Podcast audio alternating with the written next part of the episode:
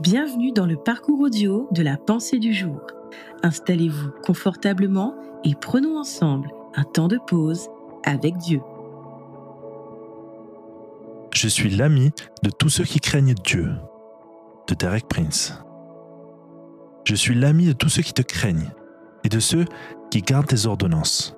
Psaume 119, verset 63.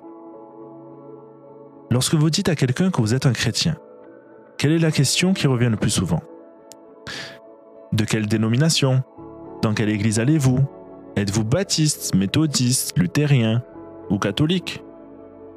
Vous savez, je ne crois pas que Dieu s'intéresse autant à ces étiquettes que le font les êtres humains.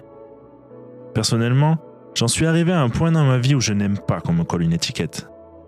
Je ne veux pas qu'on me fasse tenir dans une petite boîte et qu'on me dise voilà ta place. Parce qu'après ça, il ne reste plus grand-chose à penser. J'aime que les gens réfléchissent.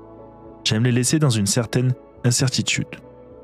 Alors lorsque les gens me demandent de temps en temps de quelle dénomination êtes-vous?